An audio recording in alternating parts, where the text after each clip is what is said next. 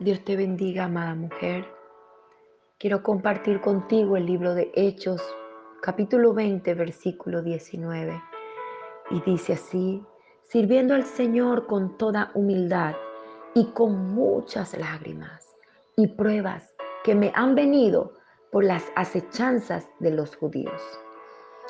Amada mujer, Dios es fiel y te halla hoy para recordarte lo mucho que Él te ama él desea poner a tu disposición la salida para cada prueba. Los primeros cristianos fueron probados como el oro. Pasaron por diversas pruebas y salieron aprobados. Cuanto más no seremos nosotras en este tiempo. Y sé que te eligió con un propósito visible. Te escogió con amor porque Él te ama. Te eligió porque eres una guerrera capaz de luchar esta batalla. Eres una mujer con la capacidad y la fuerza de soportar la prueba que te ha sobrevenido. Dios tiene el control. Él tiene el poder sobre todas las cosas para darte victoria. Santiago 1 del 2 al 4 dice, hermanos míos, tened por sumo gozo cuando os halléis en diversas pruebas, sabiendo que la prueba de vuestra fe produce paciencia.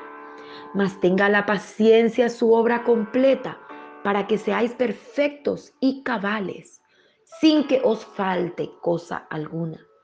Él desea sacar detrás de esa angustia, de esa aflicción y de ese dolor, una joya preciosa, algo perfecto que brillará llevando el mensaje de salvación. Amada, no te olvides que el único propósito de Dios para ti es usarte en gran manera, es usar tu vida para honra y gloria de su nombre.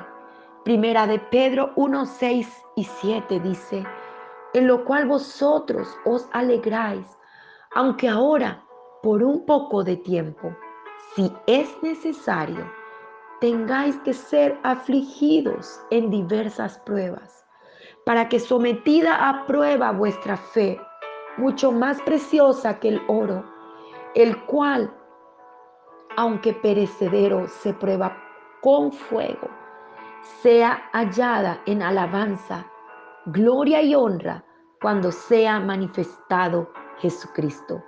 Dios contigo en medio de esa prueba, mujer, te hará ir más allá y te hará ver su gloria manifestada en tu vida y en las que están a tu alrededor.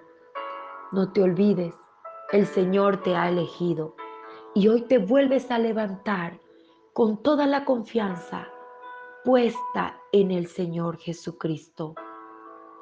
Te envío muchas bendiciones, bella mujer. Sigue creyendo en el Señor.